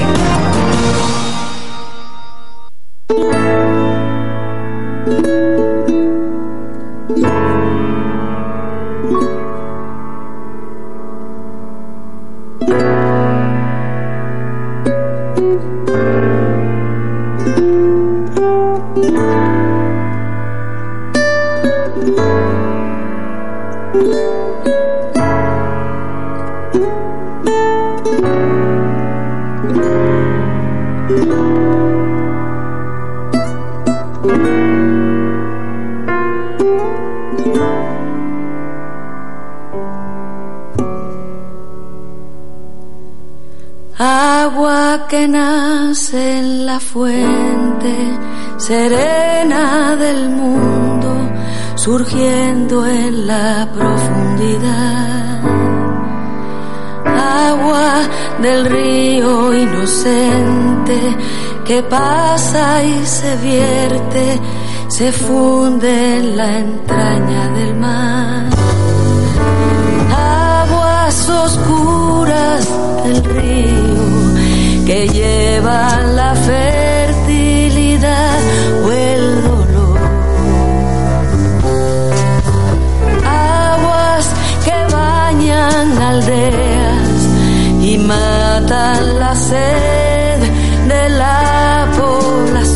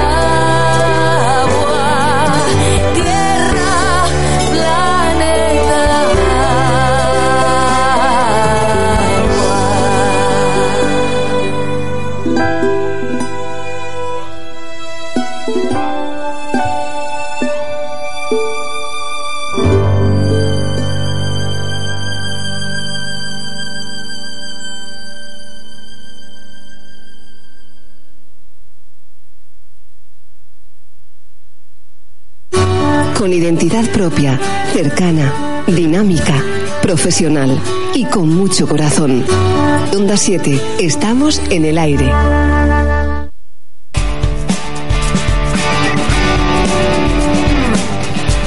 Sigo muy bien escoltada en el día de hoy. Nunca hubo dama de caballeros tan bien servida. Eh, tengo conmigo a don Hugo Luengo, arquitecto, urbanista, eh, a don Abel Román Amid, presidente de la gestora Toscal Santa Cruz, y a don Andrés Hernández García, agente comercial que me hablaba ah, o nos hablaba hoy de su preocupación por el medio ambiente del mal uso que se está haciendo en las bolsas de supermercados, de esas supuestas mm, bolsas reutilizables que ha permitido al legislado el- el gobierno y que no son ni biodegradables ni compostables.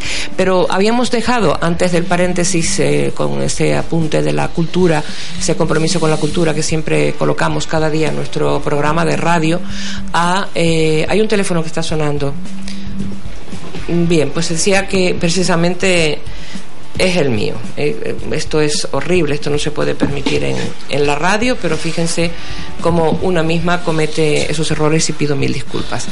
Bueno, pues les decía que estábamos hablando de el, el papel de la, de la burocracia actual, de la deshumanización eh, que, que conlleva, de lo que tardan en concederse las licencias eh, en estas administraciones nuestras. Hablábamos de la doble administración, de los funcionarios y justo ahí interrumpimos para hacer el corte de publicidad y darle paso a la cultura. Volvemos a retomarlo. Bien. Así que, don Abel, expláyese usted que es el hombre de la calle, el hombre que pulsa a los vecinos, a la opinión pública. Y lo sufro, igual que todos los demás. Vamos a ver, ¿quién No me, no me diga que, que usted sufre la, la burocratización.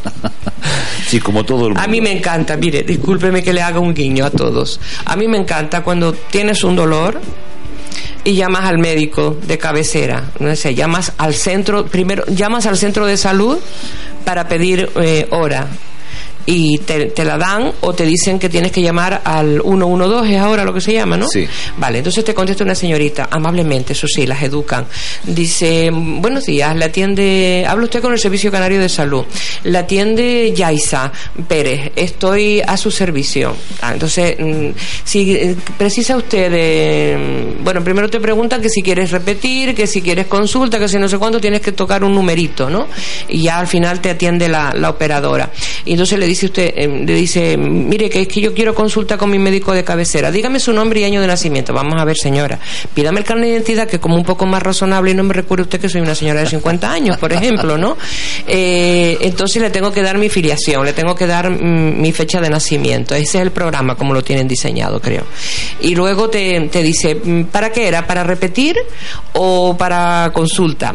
Tú le dices que es para consulta. Y dice, bueno, pues el doctor mm, Sánchez no tiene mm, día libre hasta el viernes de la próxima semana. Y hablamos del lunes de la semana anterior. Es decir, vamos a estar 15 días con el dolor hasta que nos pueda recibir el galeno. Y entonces le dices a la señorita, pero mire usted que lo mío es de urgencia porque tengo un dolor, una opresión en el pecho, que no sé si puede ser una angina, si puedo tener otro tipo de patología. Eh, ah, pues mire, diríjase a su centro de salud y pidan fuera de hora. Bien, vas al centro de salud, haces tu cola pertinente. Y cuando llegas a la ventanilla, siempre una persona muy amable, porque es que todas son muy amables, te dice, ¿lo suyo qué era? y te mira así, ¿no? Y entonces mm, tú le dices, yo vengo al médico, pero tiene hora. Pues si tiene hora, tiene que ir directamente a la consulta. ¿Quién es su médico? Eh, le dice, no, no, vengo sin hora, mm, pero es que tengo un dolor. Ah, usted viene fuera de hora. ¿Y por qué no fue a urgencias? Porque, claro, ustedes me dicen que si es en el horario que está el médico de cabecera, no tengo que ir a urgencias para no colapsar el servicio. Pues tiene delante nueve. ¿Qué es lo que tiene? Y a ti te dan ganas de decirle, ¿y a usted qué le importa lo que tiene? Lo que tengo. Eh, o como si supiera lo que tengo, no vendría al médico. Mm, Yo misma me iría a tomarme un paracetamol o cualquier cosa que alivie el dolor. En fin, que al final tienes que tener tu vida en exposición pública, algo tan íntimo y tan personal como puede ser hasta el diagnóstico médico. Tienes que explicarlo en una ventanilla donde te está escuchando todo el mundo para diagnóstico clínico. Ah, tienes que explicarlo en una ventanilla donde te está escuchando todo el mundo hasta que por fin puedes llegar al médico. Ha descrito muy usted muy bien una situación que Diaria. se define como la deshumanización de la Totalmente. burocracia. Es decir, de- mm, noso- mm, hay tres tipos de tratar a un- a una persona como un ser humano, en la cual la persona trata con educación, con amabilidad y siente tu problema y tu sufrimiento. Y parece que a uno se le alivia. Exactamente. Y una segunda parte en la cual te tratan como un animal no racional. ¿m? Que por lo menos eh, mucha gente trata a los perros con consideración y con un mínimo de, de- trato, otras te tratan como un vegetal, que también las plantas tienen un trato eh, favorable por muchas personas, y otro que es el trato más común, que es que tratan como un mineral, como una roca de granito, en la cual usted no siente, ni padece, ni tiene derecho a un trato educado y amable. Ahora que lo miro bien después de, esa, de, esa- de ese comentario que ha hecho, usted tiene pinta de nimbrita basáltica. ¿eh? Muy bueno, bien. pues aquí resulta que nosotros, que somos los que les pagamos los sueldos a los funcionarios, ¿eh? eso los funcionarios lo han Eso les olvidado. enfada mucho cuando uno se lo dice en una Claro, porque es la verdad. La- la- la- cuando uno mete la edad en, en la llaga, duele. ¿Y qué es lo que ocurre?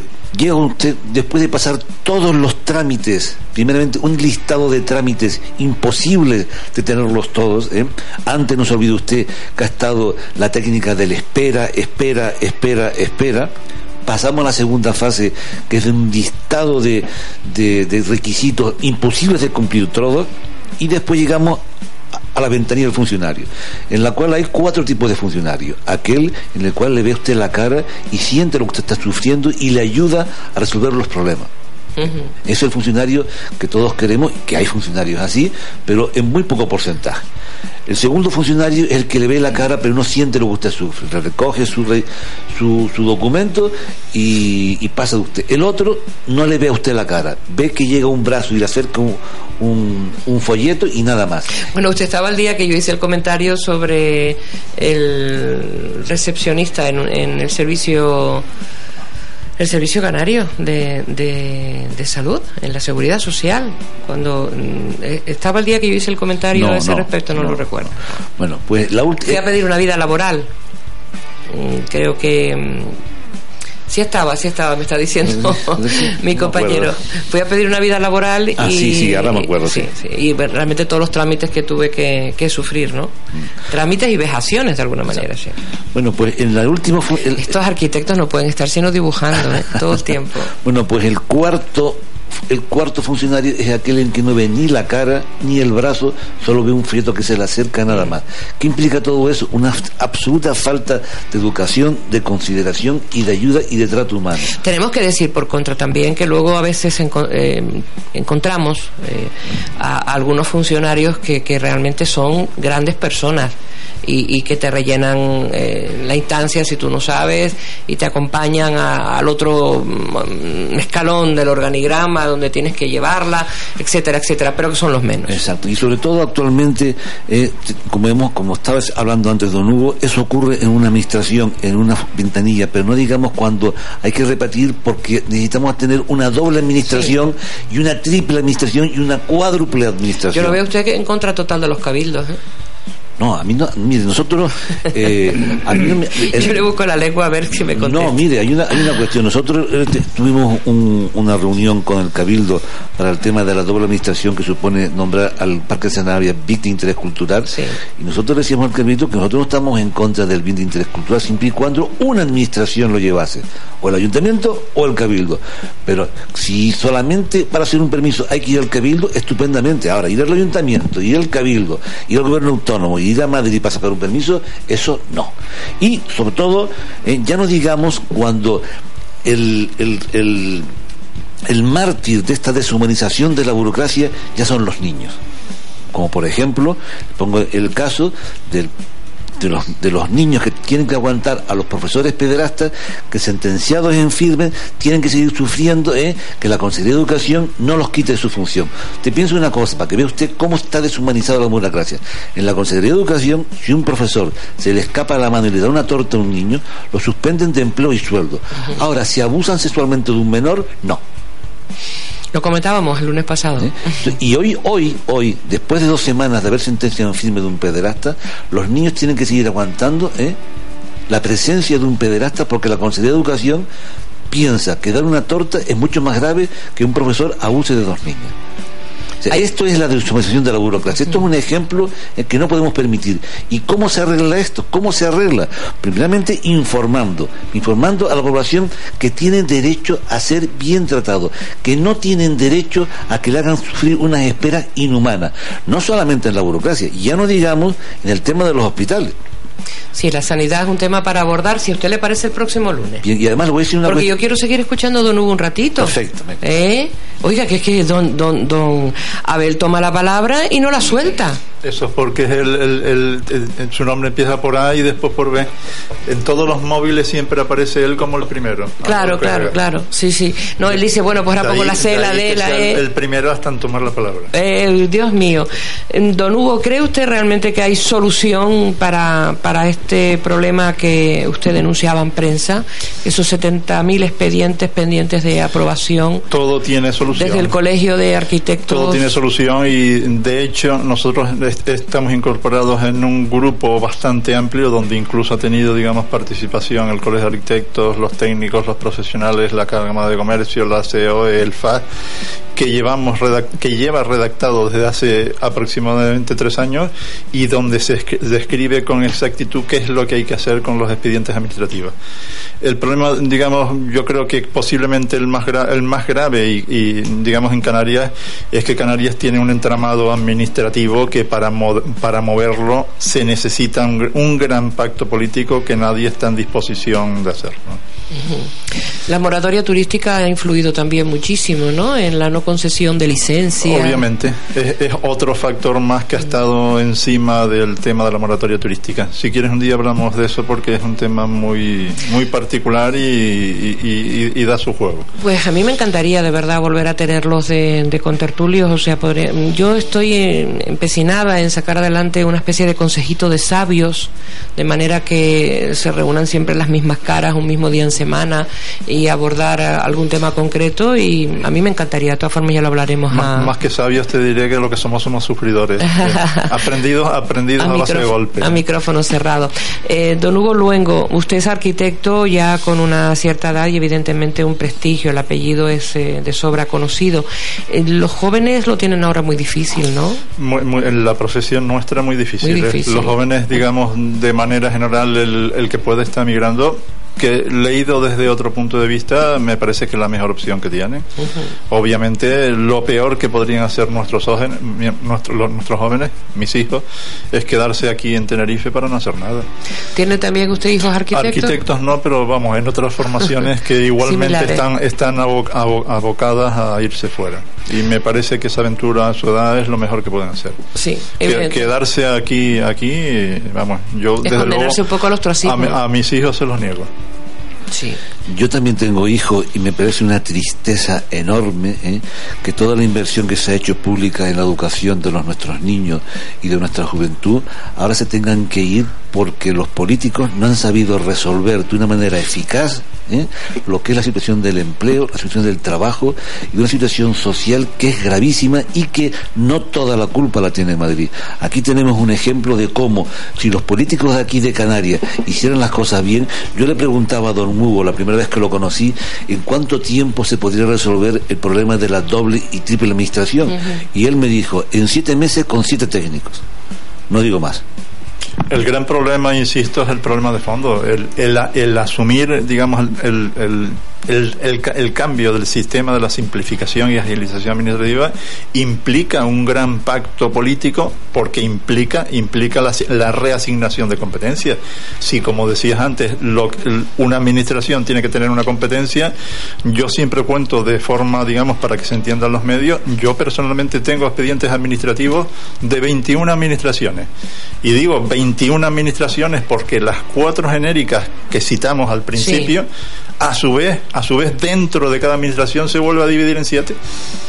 En siete con tramitaciones diferenciadas y, y, y, por cierto, con, digamos, con opiniones diferentes. Y se- y se- y por son- lo cual, digamos, en esa superposición de, de- de complejidades es imposible, es, es, es matemáticamente imposible que un expediente sortee 20 21 filtros. Madre mía, 21 filtros. ¿Y esas ramificaciones las encuentran ustedes justificadas, necesarias? Ninguna de ellas, ninguna de ellas, ninguna de ellas. Y sobre todo cuando eso implica que mientras estamos, está la gente parada para conseguir esa licencia, no se provoca empleo. El empleo está parado. Nosotros como vecinos, ¿qué es lo que nos preocupa? que mientras Don Hugo Luengo está resolviendo las 21 pegas de las 21 administraciones, mientras tanto ese empresario que está esperando por esa licencia no contrata a gente.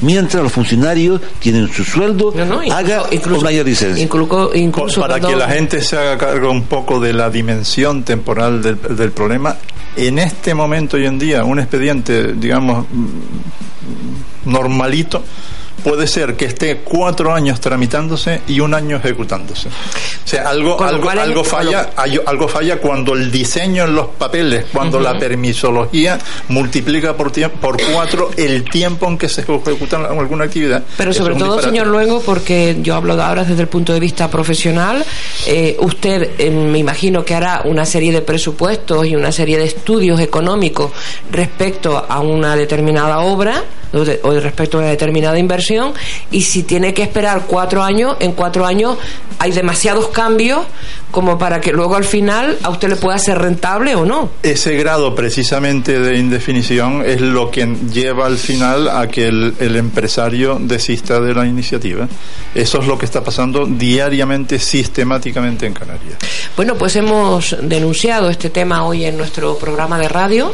Yo quiero agradecerles la presencia a los tres, a don Andrés Hernández García, a don Hugo Luengo y a don Abel Román Amid. Y volveremos mañana con más temas, siempre en este tiempo de radio, en el que intentamos cultivar el gusto por la palabra, la mesura en el diálogo y pintarle eh, o ponerle rostro a esa vida que compartimos. Hemos contado con Carlos Armando Puche en la realización, como siempre muy gentil, muy profesional y a pesar de ser lunes y estar muy cansados, muy cansados, muy cansados, hemos venido con mucha ilusión a acercarnos a estar con nuestros oyentes de 10 a 12. Esto es Volver a la Radio en Onda 7, la radio de todos y para todos. Y nos vamos, nos vamos. Hasta mañana.